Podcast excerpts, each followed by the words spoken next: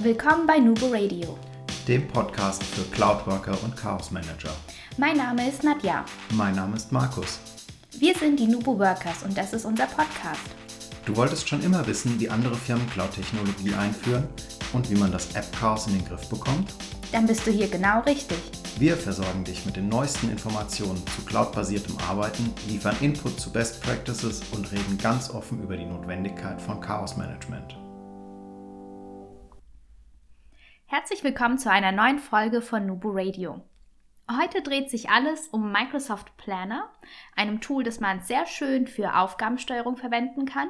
Und wir möchten euch heute einfach mal vorstellen, welche Möglichkeiten es dazu gibt, ähm, wann man das Tool besonders gut nutzen kann. Wir haben ja schon einmal in der Vergangenheit eine Folge zum Thema Selbstorganisation gemacht. Das heißt, hier haben wir jetzt quasi das Pendant im Team. Und Markus, bevor wir in die Details reingehen, beschreib doch einfach mal in zwei, drei Sätzen, was ist Planner? Ja, zwei, drei Sätze. Jeder, der mich kennt, weiß, mir fällt das schwer. Ähm, wird, äh, wird auch bei Planner aber durchaus reichen. Planner ist relativ einfach gestrickt für so ein Aufgabenverwaltungstool. Es ist Kanban-basiert. Das heißt, wir haben die verschiedenen Buckets nebeneinander angeordnet, äh, wie so Schwimmbahnen praktisch, können das Ganze mit Tags versehen und können es auch noch verschiedenen Leuten zuweisen. Das heißt, wir haben eigentlich ein komplettes Aufgabenverwaltungsportfolio. Welche Vorteile haben wir denn, wenn wir mit Planner arbeiten? Die Vorteile von Planner liegen auf der Hand. Und zwar, du kannst es jederzeit sehen, was dein Team gerade arbeitet, woran es arbeitet, in welchem Status, je nachdem, wie du die Buckets einsetzt, in welchem Status sich eine Aufgabe befindet, was dazu ergänzt wurde. Du hast Checklisten in den Aufgaben, die du abhaken kannst und ergänzen, wie du das möchtest. Ähm, das heißt, das Tracking der Aufgabe ist gegeben. Du hast aber gleichzeitig auch eine immense Transparenz, weil du auch über das Dashboard zum Beispiel alle Aufgaben siehst, die dir persönlich zugewiesen sind, wo du noch Input liefern musst, wo du abarbeiten musst oder wo du sagen kannst, okay, da muss ich jemanden anrufen und danach kann ich es dem Kollegen übergeben oder die, das Bucket wechseln entsprechend. Ähm, das Ganze ist integriert nach Office 365. Hinter jedem Planner steckt eine Group. Das heißt, du hast auch einen Ablageort für deine Dateien, falls zu einer Aufgabe ein Dokument oder ergänzende Dokumente hinterlegt werden müssen, kannst du die da ganz einfach hochladen und ähm, das Ganze natürlich auch äh, per E-Mail zusenden lassen. Das heißt, du kriegst Statusinformationen über Mail und kannst ähm, auch Pläne als Favoriten taggen und die dann entsprechend anzeigen lassen. Mhm. Eine sehr hilfreiche Funktion übrigens, dieses, äh, diese Favoritenfunktion. Wenn man nämlich in einem Unternehmen Planner bereits einsetzt und es gibt vielleicht mehrere Gruppen, in denen man Planner als Team nutzt, dann wird es vielleicht auch schnell unübersichtlich. Da so wirklich so der Tipp, nutzt dann diese Favoritenfunktion. Das wird für euch dann etwas weiter oben zusammengefasst, sodass man schneller an die Aufgaben rankommt, wenn man alles sehen möchte. Ansonsten, klar, geht man in seinen eigenen Hub, wo man dann aus allen, aus allen Plänen seine Aufgaben konsolidiert betrachten kann. Jetzt haben wir ja eigentlich, wenn wir das Thema Aufgabensteuerung im Team betrachten, gibt es ja auch schon unterschiedliche Komponenten aus der Microsoft-Welt. Also sprich, es gibt ja eigentlich die ähm, To-Do-Liste, die Aufgabenliste. Ja, es gibt MS Project. Das kann ich genauso verwenden. Ähm, es gibt To-Do, da es müssen gibt wir to aufpassen. Genau. To-Do ist nur für einen selbst. Lässt sich auch nicht teilen, habe ich auch schon gelernt, ganz am Anfang, nachdem ich dachte, ach, To-Do ist ja ganz nett, und da gab es die Planner-App noch nicht und wir schreiben da mal alle Aufgaben rein, die wir so haben und dann feststellte, verdammt. Ja, wobei hier muss man aufpassen, das steht schon auf der Roadmap. Es wird kommen, weil To-Do ja der Nachfolger von Wunderlist ist und da konnte man bereits Aufgaben teilen. Das heißt, ähm, hier werden wir so ein bisschen gucken müssen, ja, dass da die Abgrenzung geschaffen ist, wann nutze ich es für die Selbstorganisation und wann nutze ich das tatsächlich im Team. Ich habe festgestellt, ich weiß nicht, wie es dir geht, dass auch Planner wiederum sehr beliebt ist im Vergleich zu so einer SharePoint-Aufgabenliste. Also egal, mit wem ich vielleicht in so einem ersten Gespräch sitze, wenn ich es den Leuten zeige. Also wenn ich zum Beispiel Planner vergleichen muss, ähm, in, das war mal neulich so ein Beispiel gewesen mit einem Marketingleiter, äh, der hat Planner gesehen und hat gleich gesagt, ich verstehe gar nicht, warum wir da unsere SharePoint-Listen verwenden. Hier ist für mich sofort klar und übersichtlich. Ja, der wollte direkt loslegen. Wie ist denn so deine Erfahrung oder wo, woher kommt das? Ja, Planner bringt natürlich ein paar ganz coole Features mit gegenüber so einer, ich sag mal, ordinären SharePoint-Liste. Ähm, zum einen hast du alle Aufgaben, die einer Person zugewiesen sind. Du musst es nicht filtern, du kannst einfach Klick machen, oben in der Ecke zum Beispiel auf die Person draufklicken, die dem Plan zugewiesen ist und die Aufgaben werden grafisch hervorgehoben, ohne dass du die anderen Aufgaben aus dem Sichtfeld verlierst. Äh, wenn du deine eigenen sehen willst, über alle Pläne hinweg, gehst du einfach auf dein Dashboard drauf. Du hast also so Übersichtsfunktionen. Du kannst natürlich auch wie in der SharePoint-Liste filtern, gruppieren, sortieren, wie auch immer du das willst. Du kannst deine Buckets und deine Kategorien vergeben, wie du das möchtest. Und ähm, du kannst Anlagen hochladen, sehr, sehr einfach, sowohl vom Smartphone als auch vom Handy oder vom, äh, ja, als auch vom Handy oder äh, vom Tablet und vom Computer natürlich auch.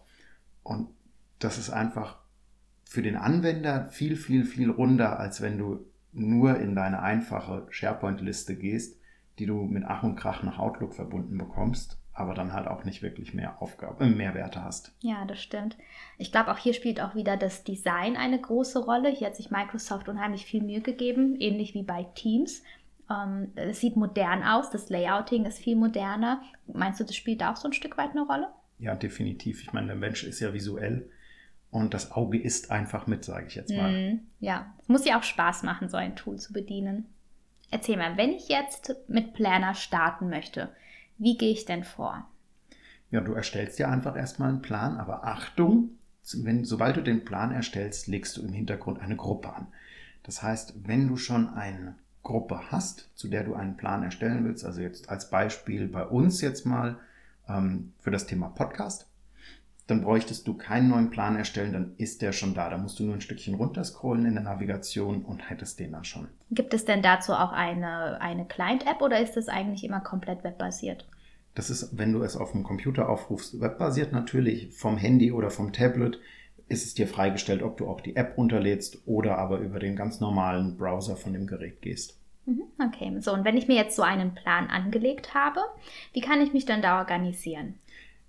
Das ist ganz cool gelöst. Das geht alles nach Kanban. Ähm, du hast im Standard nur einen Bucket. Das ist so ein Kanal praktisch.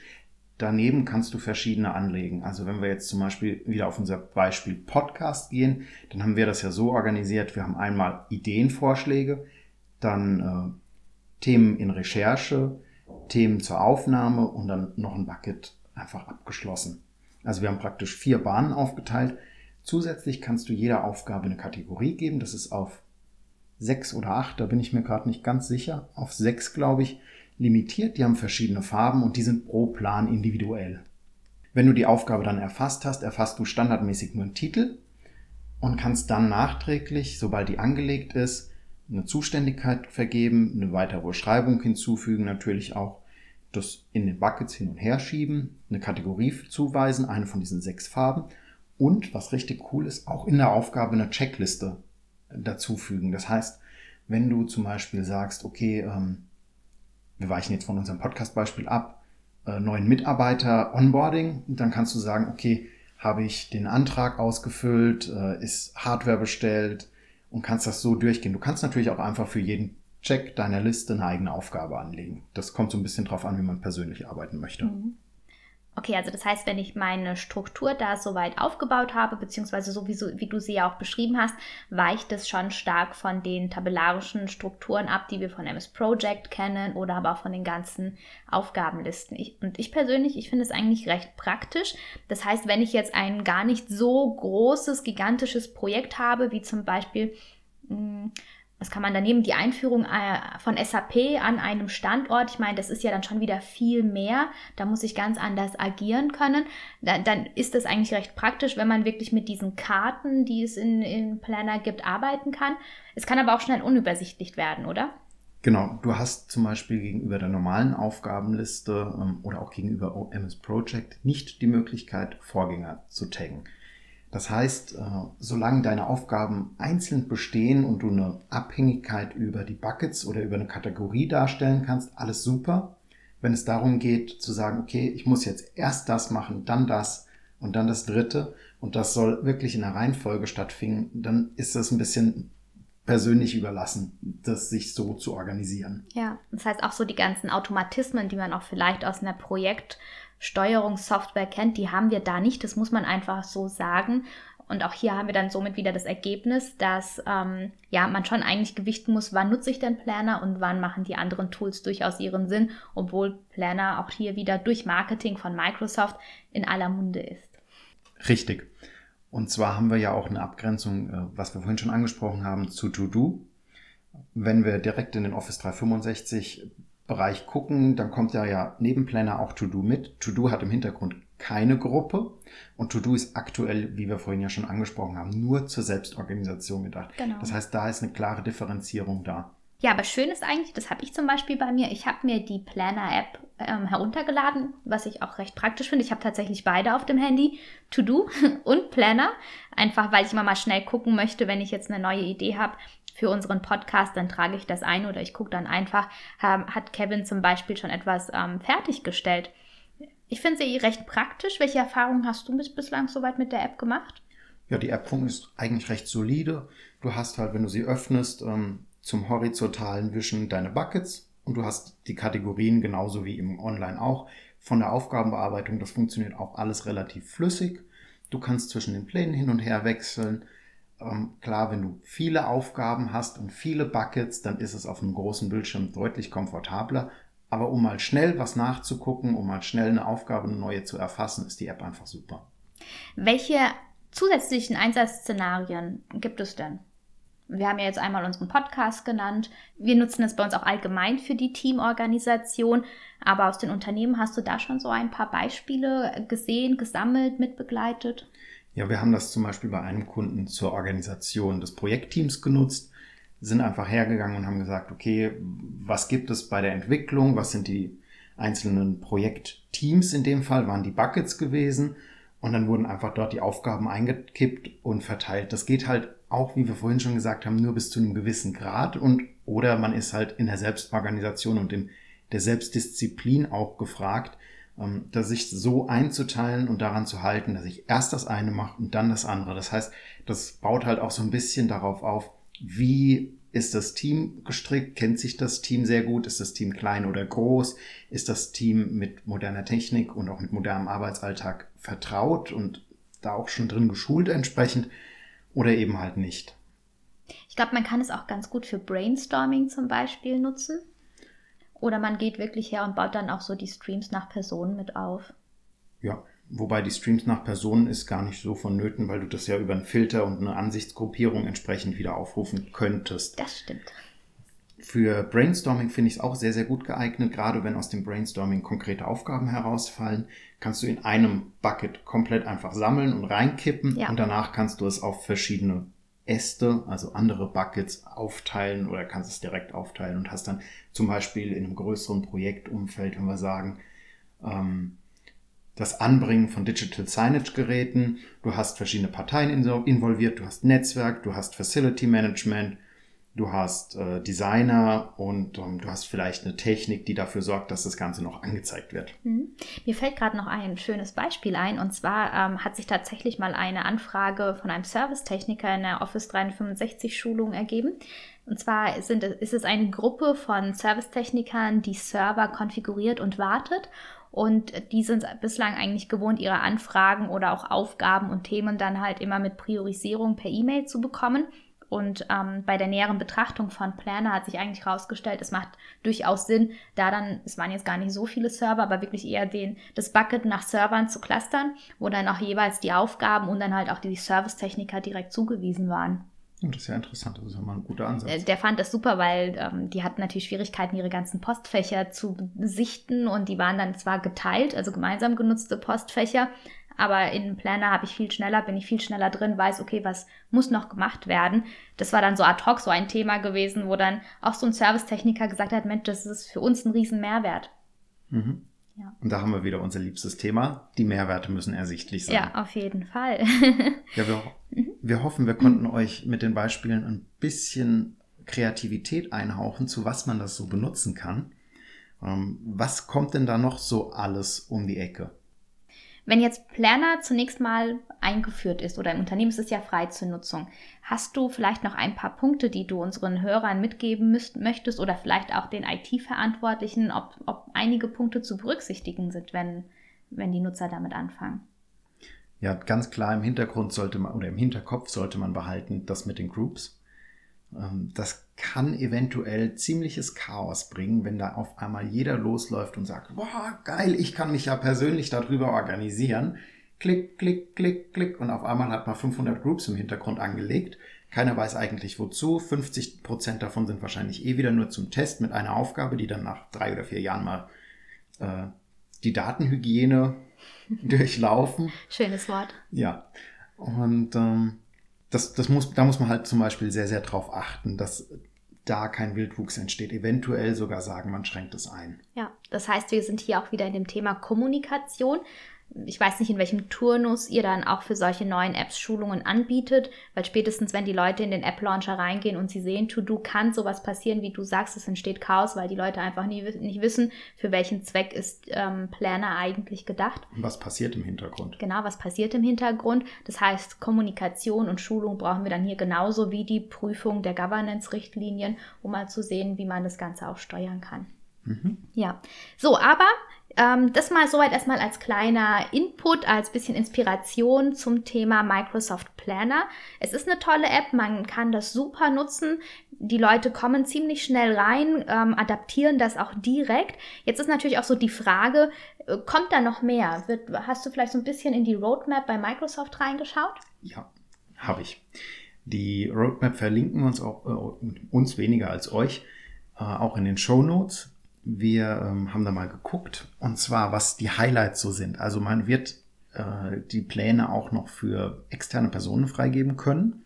Sehr, sehr geil, wie ich finde, weil dadurch auch ähm, große Projektteams oder größere Projektteams, die mit externen Beratern wie uns beispielsweise zusammenarbeiten, in der Lage sind, ohne dass die einen O365-Account im mhm. Unternehmen bekommen, ja. mitzuarbeiten. Äh, man wird Pläne kopieren können. Oh, also ja vielleicht so eine Standardvorlage, wo mhm. man sagt, okay, die drei Aufgaben oder die Buckets oder die Kategorien sind immer schon vergeben. Und da muss man mal gucken. Es wird eine SharePoint-Integration stattfinden. Mhm. Das, ich würde vermuten, sie kommt zuerst auf die Modern Pages, bevor sie ja. auf die normalen Seiten kommt. Natürlich. Mit einem Webpart. Und ein Timeline-View ist angekündigt. Oh, super. Das so heißt, wie in der Aufgabenliste, wie man es eigentlich im SharePoint schon kennt. Genau. Mhm. Das heißt, wir können dann wechseln zwischen Kanban und Timeline. Okay, prima. Ja, wenn wir jetzt ja dann demnächst auch in einen Plan in, aus Planner scheren können, sind wir da nicht eigentlich auch schon so ein Stück weit bei der Konkurrenz angekommen? Stichwort Asana und Co. Genau, also die größten Konkurrenten so, oder es gibt mit Sicherheit noch deutlich mehr als diese zwei, sind Asana und Trello, mhm. die da so über den Markt noch sich das, den Kuchen ein bisschen aufteilen, würde ich sagen. Ähm, mit dem Riesenvorteil, dass Asana und Trello natürlich im Moment für jeden freigebbar sind, was Microsoft ja jetzt auch erkannt hat und mhm. entsprechend nachbessert. Ja, auf jeden Fall. Und vor allem, wenn ich ja schon die Office 365 Umgebung habe, kann ich mir dann wiederum ähm, die Kosten sparen. Ja, das heißt, ich bin nicht mehr darauf angewiesen, weil Abteilungen wie Marketing und Co., die, die kennen solche Tools, ähm, vielleicht aus anderen Unternehmen. Das heißt, äh, da kann ich eigentlich wieder Geld einsparen, indem ich dann halt auch imstande bin, solche Anforderungen ähm, dann auch im Fachbereich bedienen zu können. Genau. Okay, prima. Ja, dann sind wir eigentlich auch schon am Ende unserer Folge. Wir hoffen, wir konnten euch so einen kleinen Eindruck rund um Planner geben, dass ihr ein paar Ideen bekommen habt, wie man das Tool an sich nutzen kann, worauf man natürlich aber auch aufpassen muss. Ähm, wenn euch das Thema interessiert oder tiefer noch interessiert, sprecht uns an, schreibt uns auf Facebook, auf Instagram oder eine E-Mail an info@nuboworkers.com. Liefert uns gerne eure Beispiele für was ihr Planner benutzt oder was ihr euch vorstellen könntet, für was man es benutzen könnt. Und ähm, wir freuen uns von euch zu hören. Und verabschieden uns wie immer mit dem Satz, Kollaboration beginnt im Kopf. Und nicht mit Technik.